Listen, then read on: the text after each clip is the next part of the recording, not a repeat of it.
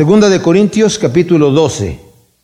Hemos estado viendo cómo el apóstol Pablo, en esta tremenda carta de Corintios, ha tenido que hacer una defensa de su ministerio.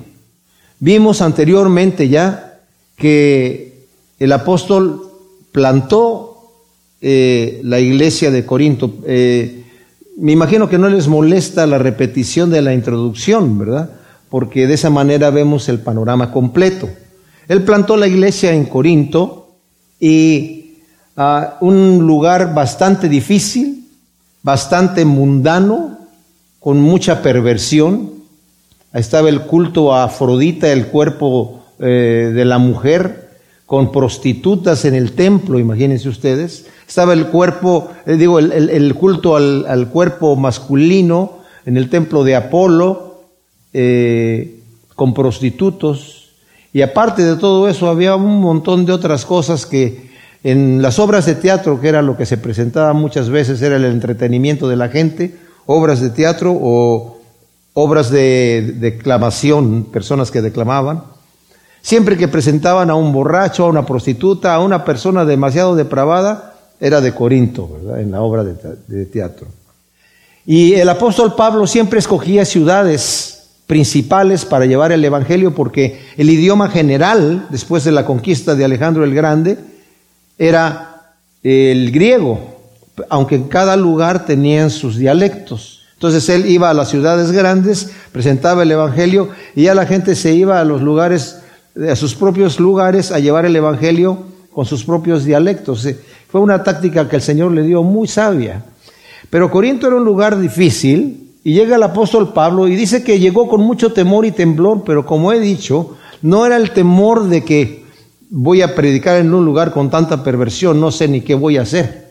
Al contrario, él sí sabía qué hacer, mundanamente hablando, humanamente hablando. Sabía que la gente se impresionaba con la declamación, con la oratoria, y él tenía esta capacidad y, dice, y dijo en su primera carta, yo me propuse dejar eso. Me propuse llegar a presentar un evangelio desnudo. Me, propuse presentar no al Cristo resucitado, al Cristo victorioso, al Cristo crucificado, que es tropezadero para los judíos y es una locura para los griegos que ellos tenían unos dioses que estaban fuertes, ¿verdad? Tenemos un Dios poderoso, pero el Evangelio que él presentó fue en la manera que el Señor se lo reveló y la forma que el Señor le dijo, y dijo, yo no quise quitarle a la cruz el poder que tiene del Evangelio. Cuando nosotros, mis amados, presentamos un Evangelio y lo adornamos, ya no es el Evangelio que el Señor presentó. ¿Se acuerdan ustedes que cuando el, nos dice la Escritura que cuando Cristo estaba aquí en la tierra, Él dijo que el Evangelio iba a dividir familias. Dice, yo he venido a dividir a la madre contra la hija, al hijo contra el padre, al esposo contra la esposa. ¿Y por qué el Señor viene a dividir si se supone que es el príncipe de paz? Porque el Evangelio no lo van a aceptar todos. Unos van a decir, yo sí voy, y otros van a decir, no, ¿sabes qué? A mí déjame en paz, a mí no me gusta eso, yo quiero vivir mi vida, no quiero que nadie me regule nada. No quiero regulaciones en mi vida. Y la persona que no viene al Evangelio es por ese motivo. La Escritura nos dice que la luz vino al mundo y los hombres amaron más las tinieblas que la luz porque sus obras eran malas y no quisieron traer sus obras a la luz para que no fuesen reprendidas. ¿Esto qué quiere decir? Hay gente que no quiere escuchar la palabra de Dios. Hay gente que no quiere acercarse a las cosas de Dios porque no quiere que le digan que está mal lo que está haciendo. Y ni siquiera quiere sentirse mal. Porque la conciencia misma, aunque, nada, aunque se lo estén diciendo y nadie sepa, la persona misma se va a estar sintiendo mal porque está escuchando lo que está diciendo Dios. Ese es el motivo principal por el cual la gente niega la existencia de Dios. No es por falta de evidencia. Pablo dice que es porque los hombres han detenido con injusticia la verdad, porque habiendo conocido a Dios no lo quieren glorificar como a Dios y se envanecen en sus razonamientos, porque quieren entregarse a una vida depravada y Dios les permite vivir una vida depravada. y los entrega a sus propias pasiones, de manera que terminan ellos creyendo que están bien, creyendo que no les va a pasar nada, creyendo que no van a tener que dar cuentas. Terrible cosa. Y se creen la mentira. Y al creerse la mentira, viven en pecado toda su vida. Y viven felices hasta que les llegue el día del juicio. Pero también existe otra cosa Dice la escritura que el Señor dice, entremos a cuentas. Si tus pecados fueren rojos como el carmesí, los haré blancos como la nieve. Entonces hay personas que cuando la luz enciende, se esconden porque no quieren que les reprendan sus obras, porque no quieren cambiar de forma de vivir. Pero hay personas que cuando se enciende la luz, bajan la cabeza, caen al piso y dicen, perdóname Señor, soy un pecador con un corazón quebrantado. Y el Señor dice, no hay problema, estás limpio. Si cuando el Señor dice entremos a cuentas, son para perdonarlas, son no para cobrarlas. Pero tiene que haber un cambio de vida. Y ese cambio de vida nos lo da el Señor a nosotros. Es un cambio que nosotros a veces no queremos como gente carnal, porque pensamos que la vida cristiana es aburrida cuando somos carnales. Hasta que llegamos a Cristo y el Señor nos transforma. Y cuando el Señor nos transforma y vemos el gozo que hay en servir al Señor, el gozo que hay en la santificación personal, en el abstenerse del pecado, vemos que teníamos nuestra mente al revés. Estábamos pensando que lo bueno era malo y que lo malo era bueno. Y es como esto. El Señor dice, yo he venido para que tengan vida, pero no una vida mediocre, sino una vida abundante. La religión ha hecho una caricatura de Dios de manera que la gente dice, no, a mí no me hables de Dios porque mira, en este momento yo quiero vivir mi vida. Ah, si quieres vivir tu vida, pues ven a Cristo. Porque de la manera que la estás viviendo, la estás viviendo miserable, aunque tú no lo sabes. Crees que es todo lo que hay. Estás manejando un Volkswagen y el Señor te quiere dar un Rolls Royce. Y tú estás en tu Volkswagen viejito y sucio y, que se está cayendo a pedazos, pero dices, esto es, yo no quiero no quiero quedarme sin auto. El Señor te quiere dar uno mejor. Dices tú, pero es que yo, yo no quiero estar aburrido, yo, yo quiero tener gozo. Y el Señor dice, yo he venido para que tengas un gozo, pero no un gozo barato, un gozo abundante. Bueno, eso lo digo porque el apóstol Pablo llega a esta ciudad eh, el Señor hace una obra maravillosa en esta iglesia, hace una transformación. Esta gente pecadora, que como hemos mencionado en otras ocasiones, uno no se convierte así como de la noche a la mañana y ya es bueno. No, sino va, es un proceso. Y en ese proceso el Señor nos va limpiando. Yo lo asemejo a un libro que tiene la pasta y el Señor al principio la pasta gruesa le da la vuelta, pero hay un montón de hojitas que hay que ir dándoles la vuelta hasta que al final se cierre el libro.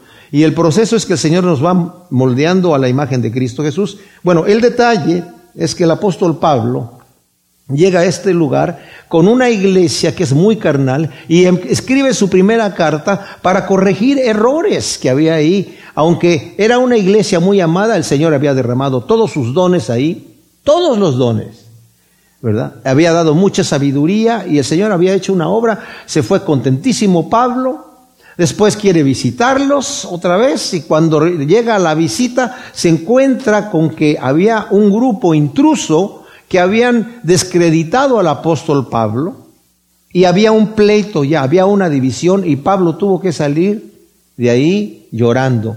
Pablo no era el tipo de persona, ¿verdad?, que se ponía a pelear, sino eran sus hijos espirituales y los vio completamente cambiados, destruidos, y se salió de allí y les escribe una carta dura. Esa carta no la tenemos, enviada por Tito. Tito la entrega, él está muy nervioso, no sabe cómo van a reaccionar, ¿verdad? Y aunque el Señor le abre puertas en, Troas para predicar el Evangelio, él llega a Troas y no se queda ahí, se va a Macedonia porque sabe que Tito anda en algún lugar en Macedonia ya de regreso de Corinto, lo encuentra y Tito le dice, ¿sabes qué, Pablo? Los corintios recibieron tu carta dura que les enviaste muy bien, se arrepintieron y dijeron, ¿Cómo pudimos tratar así a nuestro apóstol Pablo? Entonces ahora Pablo les escribe esta carta, en donde está hablando de aquel grupo intruso que llegó difamándolo, de tal manera que engañó burdamente a gente sabia, con cosas, argumentos absurdos y burdos y tontos, a gente sabia que tenían la sabiduría, porque dice en el primer capítulo de la primera carta de Corintios, dice, el Señor les ha dado sabiduría de manera que nada les falta. Y el mismo Pablo les dice, yo estoy sorprendido que ustedes se hayan dejado engañar tan fácilmente con un grupo que llegó, pero ¿saben cómo llegó? Llegó a la manera mundana, llegó a la manera prepotente, llegó a la manera... Pablo, ¿qué Pablo? ¿Fundó esto? ¿Quién es Pablo? ¿Qué les dice Pablo? El apóstol, ¿apóstol? ¿Quién, se, ¿Quién le nombró apóstol? Los apóstoles están allá en Jerusalén. ¿verdad? Y algunos andan por ahí predicando el Evangelio. El, Cristo nombró a los apóstoles. ¿A Pablo quién lo nombró apóstol? Entonces, tuvo este problema. Pablo empieza entonces en esta carta ya a hablar de varias cosas y al final toma un tema delicado que es la defensa de su ministerio. Y Pablo dice, ¿saben qué? Me avergüenza tener que defender mi ministerio. Me da vergüenza. Yo no debería de estar haciendo esto. Ustedes, lo va a decir más adelante, ustedes me deberían haber defendido a mí, pero ahora yo me tengo que defender y me tengo que rebajar al nivel carnal de ustedes porque no son capaces de entender las cosas espirituales. Y ahora, estos que vinieron acá vinieron presumiendo que ellos tenían visiones, que ellos tenían poderes, que ellos tenían sabiduría, que ellos tenían conocimiento, que ellos tenían todas estas, estas cosas este grupo intruso que seguramente vino de Palestina. Yo no creo que fueron enviados de la iglesia de Jerusalén, porque los de la iglesia de Jerusalén, los apóstoles, le dieron la diestra a Pablo diciendo, tú ve como apóstol a los gentiles, nosotros vamos a predicar a los judíos. Ok, perfecto. Pero este grupo intruso dijo, ¿cómo que a los gentiles y sin que se hagan judíos? No, tienen que hacerse judíos. ¿Y quién es este Pablo? Entonces había todas estas situaciones, ¿verdad? Y seguramente llegaron impresionando con mentiras a estos queridos hijos espirituales de Pablo. Y ya Pablo ha venido desde el capítulo 10 defendiendo su ministerio con diferentes cosas. Y cuando entramos al capítulo 12, dice Pablo aquí, ciertamente gloriarse no es provechoso, aunque es necesario. Vendré pues a las visiones y revelaciones del Señor. O sea, como dije, Pablo continúa la, lamentable tarea de tener que defenderse ante sus amados hijos espirituales de Corinto, que se dejaron tan burdamente cautivar por este grupo intruso. Si leemos nosotros, porque las cartas, aunque están divididas en capítulos, no, están, no estaban divididas en capítulos en aquel entonces. Entonces el tema lo sigue tocando Pablo quiero que regresemos un poquito a manera de introducción a, leer del capítulo 11 del versículo 16. Solamente lo vamos a leer para que sepamos lo que el apóstol está diciendo. Otra vez digo, nadie me tenga por insensato, sino por lo menos soportadme como a un insensato para que yo también me pueda gloriar un poco. O sea, me voy a gloriar aunque no tengo que hacerlo lo que hablo no lo hablo según el Señor, sino como si fuera un necio. O sea, no quiero decir esto y el Señor no nos ha mandado a decir esto, pero con la confianza que les tengo, me voy a gloriar. Puesto que muchos se glorían en la carne, yo también lo voy a hacer. Porque de buena gana toleráis a los necios siendo vosotros cuerdos, porque soportáis si alguno os esclaviza, si alguno os explota. Está hablando del grupo intruso.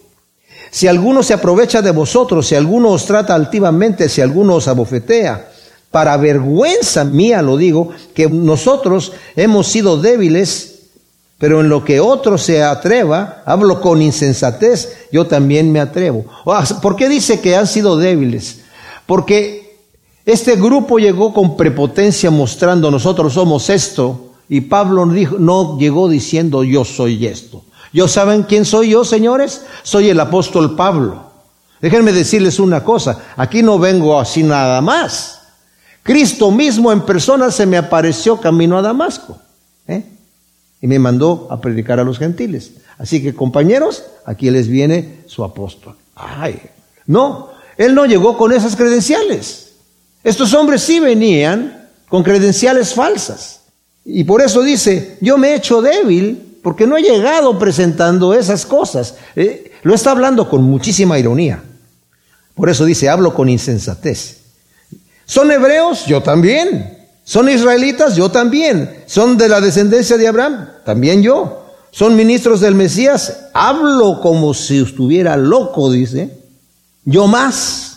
En trabajo, muchos más. En cárceles, mucho más. En azotes, más severamente. En peligros de muerte, muchas veces de los judíos. Cinco veces recibí cuarenta azotes menos uno. Tres veces fui azotado con vara. Una vez apedreado. Tres veces fui náufrago. Una noche y un día he estado en lo profundo, en viajes frecuentes, en peligros de ríos, peligros de ladrones, peligros de los de mi nación, peligros de gentiles, peligros en la ciudad, peligros en el desierto, peligros en el mar, peligros entre los falsos hermanos, en trabajos y fatiga en noches de vela muchas veces, en hambre y sed, en ayunos, repetidamente, en frío y desnudez. Aparte de estas cosas, lo que sobre mí se agolpa cada día la solicitud de todas las iglesias. ¿Quién enferma y yo no enfermo? ¿Quién es inducido a pecar y yo no me quemo de angustia? Si es propio gloriarse, me gloriaré en las cosas de mi debilidad. Imagínense ustedes, el Dios y Padre de Jesús el Mesías, quien es por siempre bendito, sabe que no miento. En Damasco, el mismo gobernador del rey Aretas vigilaba la ciudad de los damasenos para prenderme y fui descolgado. Eso es un acto vergonzoso. Fui descolgado en un canasto desde una ventana del muro y escapé de sus manos. Ahora Pablo ya había dicho en, en ese mismo capítulo 11 anteriormente, estos son falsos apóstoles, obreros deshonestos, en que se disfrazan de apóstolos del Mesías. Y no es de extrañar porque el mismo Satanás se disfraza de ángel de luz. Fíjense las credenciales del apóstol Pablo. Cuando está hablando de eso, dice, ¿saben en qué me voy a gloriar? No en que soy el gran apóstol Pablo, en que tengo poderes y que el Señor me ha dado la capacidad de hacer milagros, en que tengo todos los dones en que tengo sabiduría, el que me ha revelado el Evangelio de la gracia. No habla de esas cosas.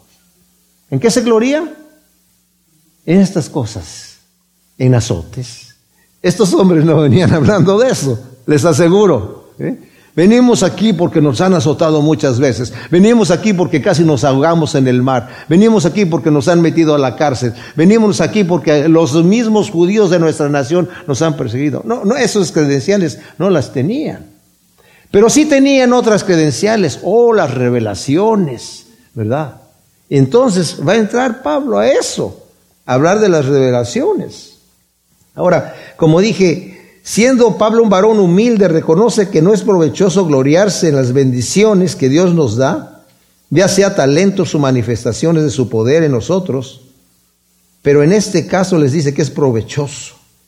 Qué diferente, mis amados, es la actitud de Pablo a esos siervos que existen hoy en día que andan buscando eh, títulos de prominencia en el ministerio, eh, hablando de experiencias falsas, falsificando poderes.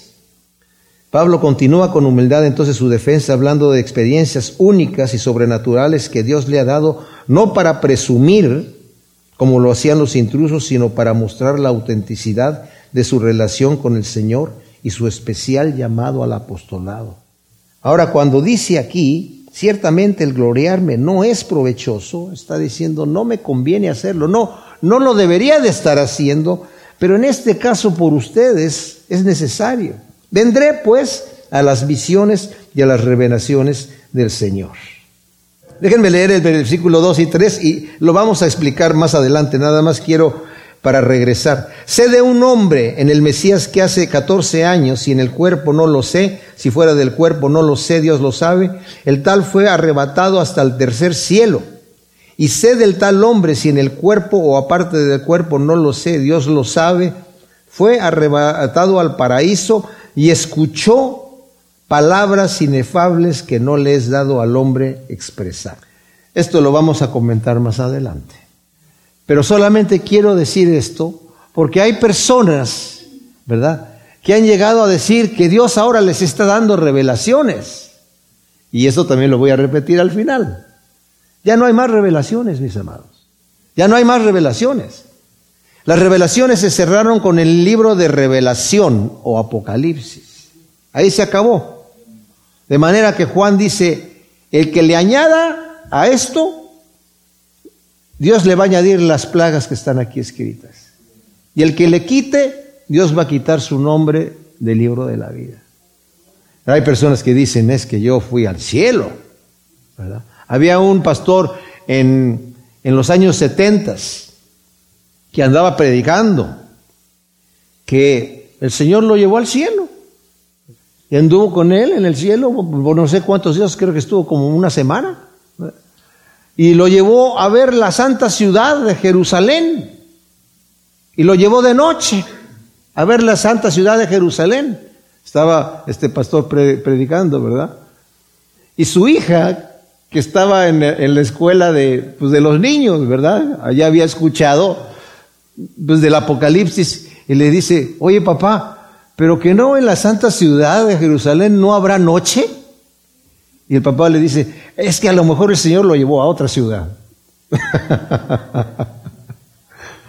¿Verdad? Hay gente que, eh, impresiona con esas cosas y, saben que es, eh, se dejan impresionar. Se dejan impresionar.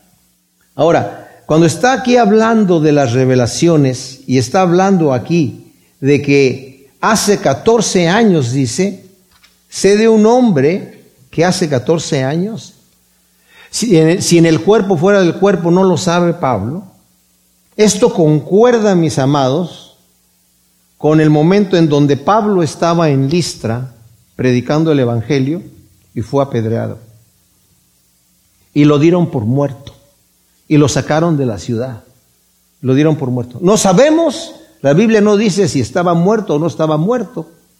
Pero Pablo dice, yo fui arrebatado. La palabra es la misma palabra que utilizamos para el arrebatamiento. O sea, es como cuando un animal con, la, con una garra arrebata así. Dice, de repente me encontré yo en el tercer cielo. Pero no sé si fui en el cuerpo o fui fuera del cuerpo.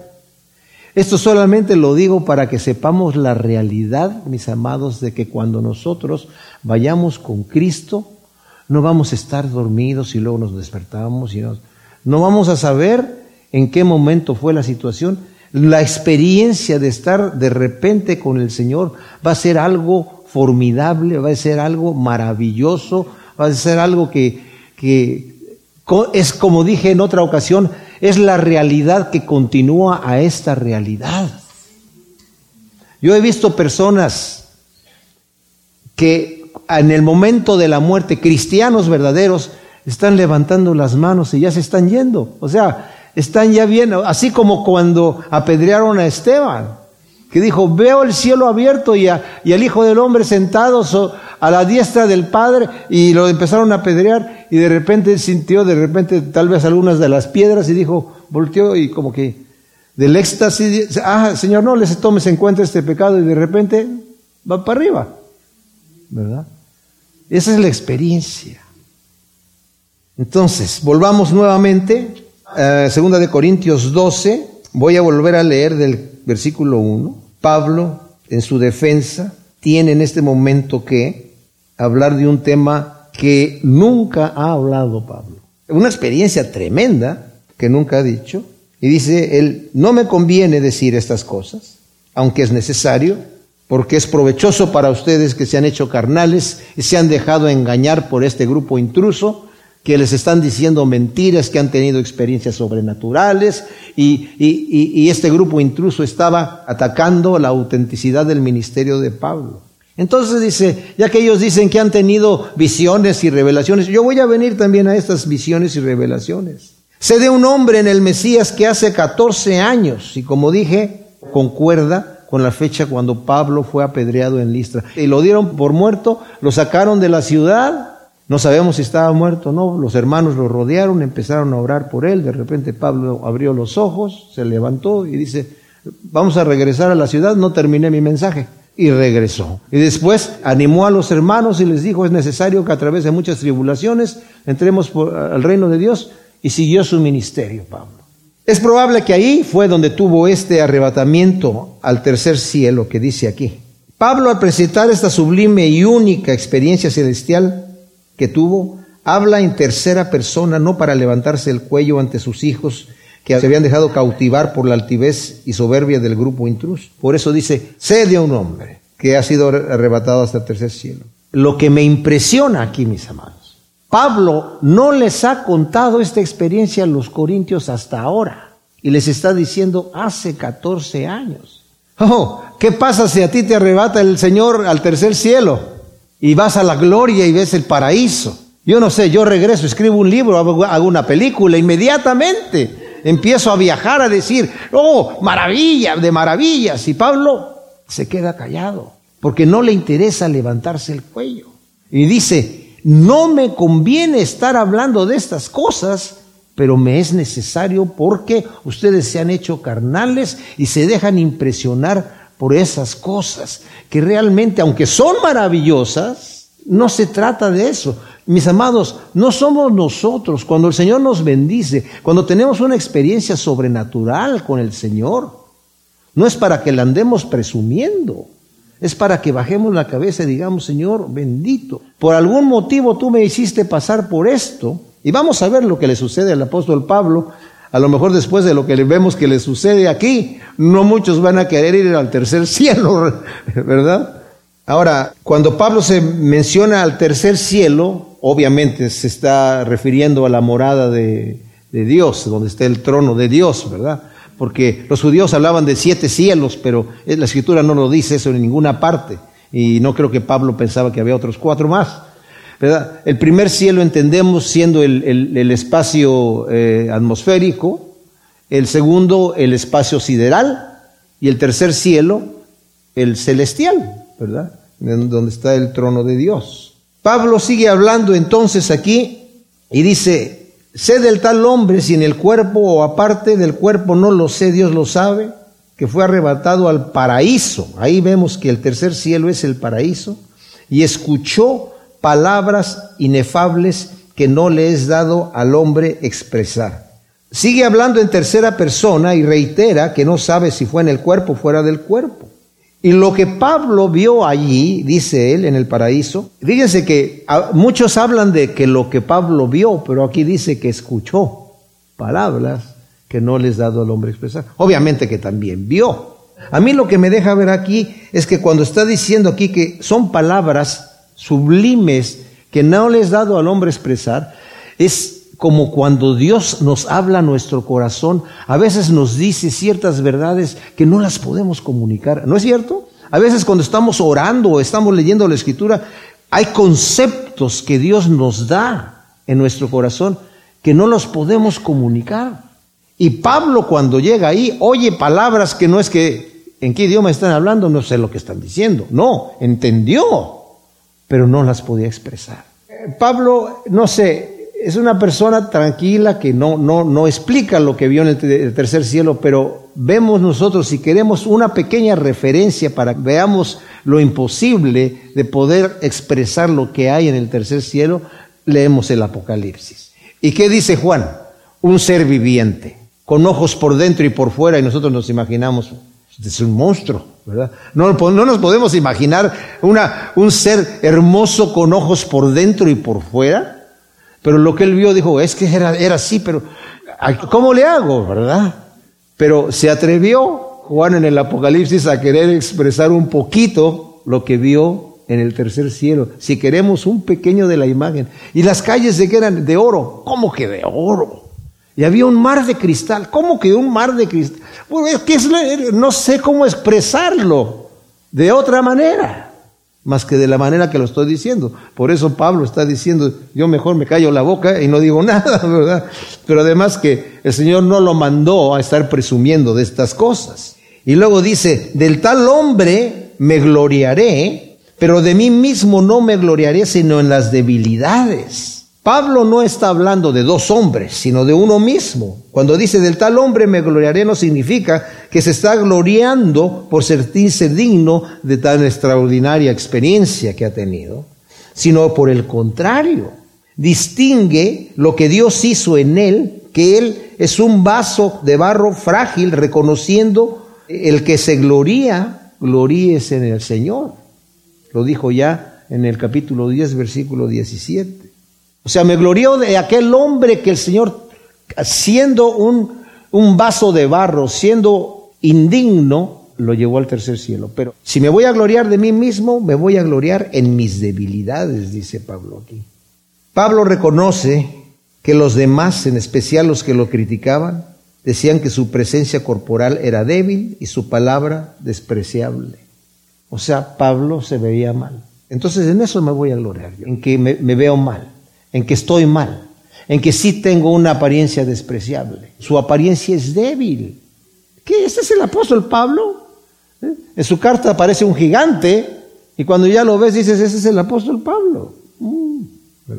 Y luego dice en el versículo 6, aunque si quisiera gloriarme no sería insensato, pues diría la verdad, pero me abstengo para que nadie me considere por encima de lo que ve en mí o oye algo de mí.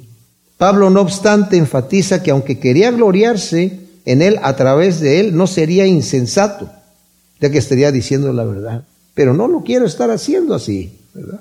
Prefiere abstenerse de rebajarse al nivel de los presumidos intrusos, dejando que su comportamiento y lo que Dios ha hecho y hace a través de él den testimonio del verdadero apostolado y del humilde servicio que Pablo tenía tanto a los hombres como a Dios, siendo así, mis amados, un verdadero imitador de Cristo. O sea, dice, yo me estoy gloriando de eso, de poder imitar a mi maestro. Y mi maestro dijo, sed imitadores de mí, que levanto muertos, que camino sobre las aguas, que reprendo a los vientos no, que soy manso y humilde de corazón. En eso tenemos que imitar al Señor, ¿verdad? Y las cosas que el Señor haga a nosotros y las bendiciones y las maravillas nos deberían de humillar delante de Dios, ¿verdad? Y gloriarnos más bien en nuestras debilidades. Pero Pablo eh, prefiere abstenerse de rebajarse, como dije yo, al nivel de esos presumidos intrusos Ahora, el versículo 7 dice, aún con la grandeza de las revelaciones. Algunas de sus Biblias dicen, y por la grandeza de las revelaciones. Se puede traducir de las dos maneras, pero parece que la traducción más correcta es que la primera parte del versículo 7 le corresponde al 6. Está diciendo Pablo, pues, si lo leemos, aunque quisiera gloriarme no sería insensato, pues diría la verdad, pero me abstengo para que nadie me considere por encima de lo que ve en mí u oye en mí, aún con la grandeza de las revelaciones. Eso tiene más sentido. O sea, aún con la grandeza de las revelaciones, no quiero gloriarme más que en lo que la gente ve en mí. Yo no quiero abrir la boca. Pablo dice, nosotros somos cartas leídas. Tú no tienes que decirle a la gente que eres honesto. Simplemente tienes que ser honesto. No tienes que decirle a la gente que eres trabajador, simplemente tienes que ser trabajador. Podemos decir muchas cosas, pero nuestras acciones muestran otras cosas. Y lo que muestran nuestras acciones, la gente lo ve. Nosotros creemos que no lo ven, pero lo ven. Y podemos ser hipócritas y podemos ser tan buenos hipócritas que la gente no lo vea. Pero la verdad, mis amados, eventualmente va a salir a la superficie. Entonces dice, por lo cual, para que no me enaltezca, me fue dado un aguijón en la carne, un mensajero de Satanás, que me abofeté a fin de que no me enaltezca. Por esto tres veces rogué al Señor que se alejara de mí y me ha dicho, bástate mi gracia porque el poder se perfecciona en la debilidad. Por tanto, gustosamente me gloriaré más bien en mis debilidades para que resida en mí el poder del Mesías. Ahora, es importante aclarar que ya no existen, como dije, nuevas revelaciones. El fundamento ya está puesto por los apóstoles. ¿Y por qué? ¿Por qué hubo revelaciones con los apóstoles? Porque dice que el Señor escogió a doce para que pusiesen el fundamento. Hubo revelaciones, claro que hubo revelaciones. Pablo tuvo revelación del Evangelio de la Gracia. ¿Cómo iba a saber Pablo que todas las cosas ayudan a bien a aquellos que aman al Señor? ¿Cómo iba a saber Pablo que Cristo está a la diestra del Padre intercediendo por nosotros? ¿Quién se lo dijo? ¿De dónde lo leyó? Y todo lo que leemos del apóstol Pablo, que todas las cosas las hizo el Señor para de él y son de él y para él. ¿Cómo supo Juan que Cristo es el creador de todas las cosas, de lo que está arriba en el cielo, debajo de la tierra y todo lo que hay y nada hay eh, ni en el cielo ni en la tierra que no fuera hecho por él, porque se los reveló el Señor, mis amados, pero ya no hay nuevas revelaciones, ni del ángel morón ni ni de nadie, ¿verdad? Ya no hay nuevas revelaciones. Hay muchos falsos que han venido. Pablo nos menciona que a fin de que él no se enaltezca y a causa de las revelaciones le fue enviado un aguijón en la carne, un mensajero que de Satanás que lo abofetee. Además de la experiencia de haber sido arrebatado al tercer cielo, existen otros encuentros personales de Pablo con el Señor. Como dije, el encuentro en Damasco. Después el Señor se le aparece para decirle que Así como predicó en Jerusalén, tiene que ir a predicar en Roma y después el ángel del Señor se le aparece en el barco que ya está a punto de sucumbir a decirle que nadie se va a perder. O sea, y además de las apariciones, también se le apareció al Señor para eh, revelarle el Evangelio de la gracia. Tuvo muchas experiencias. Ahora, ¿cuál era el aguijón que tenía Pablo? Es curioso, les voy a leer lo que dicen algunos. Las primeras teorías sugieren que pudo haber sido fuertes dolores de cabeza o de oídos, grandes persecuciones de los enemigos de Pablo, tentaciones lujuriosas. Esa salió de la Iglesia Católica, ¿verdad? Porque por los monasterios y todo esto. Y luego después los reformadores, Lutero y Calvino dijeron, no, tentación en general, cosa que es ridícula porque Pablo también dice en Primera de Corintios 10.3, que no nos ha sobrevenido ninguna tentación que no sea humana, sino que juntamente con la tentación el Señor nos va a dar la salida. Entonces, eso no puede ser el aguijón en la carne de Pablo.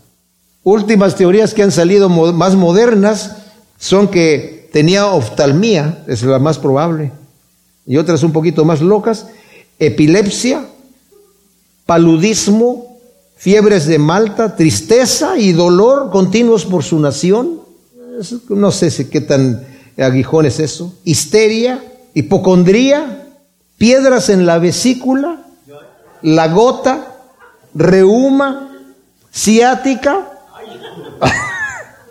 gastritis, lepra, piojos, piojos, por favor. Era, como decirle a decirle Pablo, bástate mi gracia, Pablo, ah, y, sabes qué, rápate y lávate bien la cabeza. o sea, con eso se acaba el asunto. Pero bueno, esas son algunas. Sordera, infección de los dientes, neurastenia, tatamudez y depresión mental. Ahora, lo maravilloso de que no tenemos una descripción del aguijón es que todos nos podemos identificar con él. Dice, un mensajero de Satanás sugiere que Dios utiliza los malévolos deseos del enemigo de Dios para que en vez de que el diablo triunfe, Dios cumpla su propósito divino. Los ataques del enemigo a los siervos de Dios vienen de muchas maneras con el intento de destruir tanto la obra de Dios como a sus siervos. Pero Pablo nos da testimonio de la victoria cuando nos tomamos de Cristo, mis amados.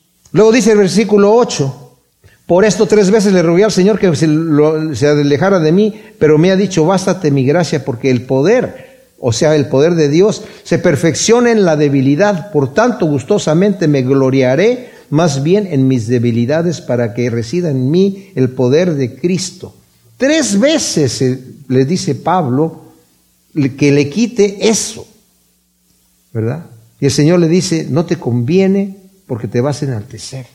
Tal vez Pablo pensó, como podemos pensar nosotros, Señor, si tú me quitas este mal, este aguijón, esta cosa que me está atormentando, te voy a servir mejor. El Señor le dice, no, Pablo, es al revés. Me vas a servir mejor con ese problema y ese conflicto que tú tienes en tu vida.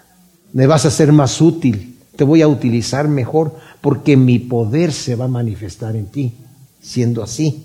Así que cuando estemos pasando por circunstancias, no digamos, Señor, ¿por qué no me sacas de esta situación? Yo te voy a servir mejor si no estuviera en esta. Al contrario, estamos allí porque el Señor nos tiene ahí. Así que Pablo se gloría en sus debilidades, que era objeto de burla y desprecio para otros, pero para él eran fuente de poder en el Mesías. Más aún, se complace en ellas y en afrentas, necesidades, persecuciones y angustias por causa de Cristo, ya que reconoce que cuando es débil es en realidad fuerte. Fíjense, ¿En qué cosas se complace? En persecución, en necesidad. No en las bendiciones, en las riquezas, en que estoy sano, en que estoy fuerte. No, en que estoy débil, en que estoy enfermo, en que tengo problemas. En eso me voy a complacer, porque cuando tengo eso, soy fuerte. Escuchaba una canción de Andrew Crouch ayer que mi esposa y yo estábamos viendo en la televisión, eh, un cantante eh, cristiano de hace muchos años aquí en Estados Unidos, y dice, eh, si no pasas por las pruebas, ¿cómo sabes que el Señor te, te responde cuando tú oras por Él? Si no pasas por el problema, si no pasas por las noches oscuras, ¿cómo sabes que el Señor te da la luz al otro día? Si nunca tienes oscuridad en tu vida, si nunca tienes problemas, ¿cómo sabes que la mano de Dios está ahí para sostenerte? Me he hecho insensato, vosotros me forzasteis pues yo debía ser alabado por vosotros, porque en nada fui menos que aquellos grandes apóstoles, aunque nada soy, en verdad. Las señales del apóstol fueron hechas entre vosotros con toda paciencia, con milagros y prodigios y con poderes sobrenaturales. Pablo reprende a los corintios por no haberlo defendido. Él era su padre espiritual delante de estos intrusos. Y así lo forzaron a él a mostrarse como un insensato. Pero Pablo claramente les mostró que ellos desde el principio bien sabían que él traía las señales del apostolado. ¿Y cuáles eran las señales del apostolado? Con toda palabra de ciencia, con milagros, con prodigios, con poderes sobrenaturales. O sea, hay gente que los imita, ¿eh? Hoy en día. Hay gente que los finge para decir que los tiene. Y hay shows tremendos que uno dice, a ver, tiro la Biblia en el piso, a ver, pásale para acá. Ay, no puedo, pero yo sí puedo, ¿verdad? En YouTube, de repente, ¿qué dices tú? Oye, ¿que, no se da cuenta la gente de estas cosas? Que son shows, que son espectáculos, para levantarse el cuello ellos mismos. Pablo, cuando dice, yo les mostré las señales del apostolado, lo hizo con humildad, mis amados. Pablo no llegaba a decir, a ver, ¿estás enfermo? Shazam, levántate en el nombre de Cristo. No, no. Y yo no me imagino a los apóstoles haciendo milagros de esa manera, porque ellos aprendieron de su maestro ser mansos y humildes de corazón. Y eso es lo que tenemos que aprender de ahí. Dice, ustedes ya me conocieron, conocieron que yo era el apóstol Pablo. Dice, porque en qué cosa fuisteis inferiores.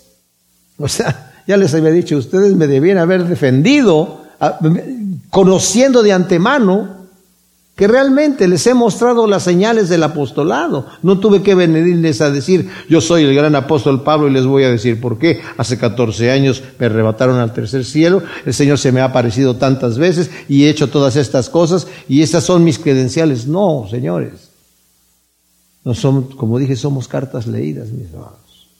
Y al final dice, ¿en qué cosa fuisteis inferiores a las demás iglesias, sino en que yo mismo no os fui carga? O sea, Pablo concluye su defensa enfatizando que se ha comportado con los corintios como en las demás iglesias que fundó, con la excepción de no haber querido recibir remuneración económica de ellos, a pesar de haber tenido el derecho. Él mismo le dice a Timoteo en su primera carta en el capítulo 5 y versículos 17 y 18 que el obrero es digno de su salario, que el anciano, que trabaja en el ministerio es digno de doble honor. Está hablando de remuneración económica. Pero Pablo dice, y aunque yo tuve el derecho, con ustedes, por cuanto son una nación rica, son una, una, ciudad rica, no quise poner ese tropiezo para que la gente no diga, ah, ya sabemos por qué Pablo se fue a Corinto, porque ahí hay billete, ¿verdad? No, quise recibir nada de ustedes. De otras iglesias he recibido dinero. De los macedonios que eran pobres, ellos me enviaron dinero acá a Corinto. Dice, ¿en qué han sido menos que eso? ¿Solamente en eso? Ay, pues por favor, perdónenme el agravio. Y eso lo está diciendo de una manera completamente con ironía. Perdonadme el agravio. Mis amados, qué tremendo ejemplo tenemos nosotros de lo que es un siervo de Dios. A veces buscamos una gloria. Yo quiero estar allí porque quiero que las luces me vean. Yo quiero estar allí para que esto, yo quiero estar allí por nosotros. Pablo dice, no. ¿Queremos ser arrebatados al tercer cielo? Pues esperemos nuestro aguijón en la carne y al mensajero de Satanás. Ahora, no necesitamos ser arrebatados al tercer cielo para tener ese aguijón en la carne. Cada quien tiene su aguijón en la carne. Pero les digo una cosa, eso nos conviene. Nos conviene porque cuando somos débiles, entonces somos fuertes. Señor, te damos gracias por tu palabra. Te pedimos que tú siembres esta semilla en nuestro corazón para que dé su fruto a ciento por uno y podamos, Señor, honrarte con nuestras vidas en santidad, imitándote, no en lo que el mundo dice que tiene que ser, sino en lo que tu palabra nos dice y lo que tu Espíritu Santo nos dice en nuestro corazón. En el nombre de Cristo Jesús, amén.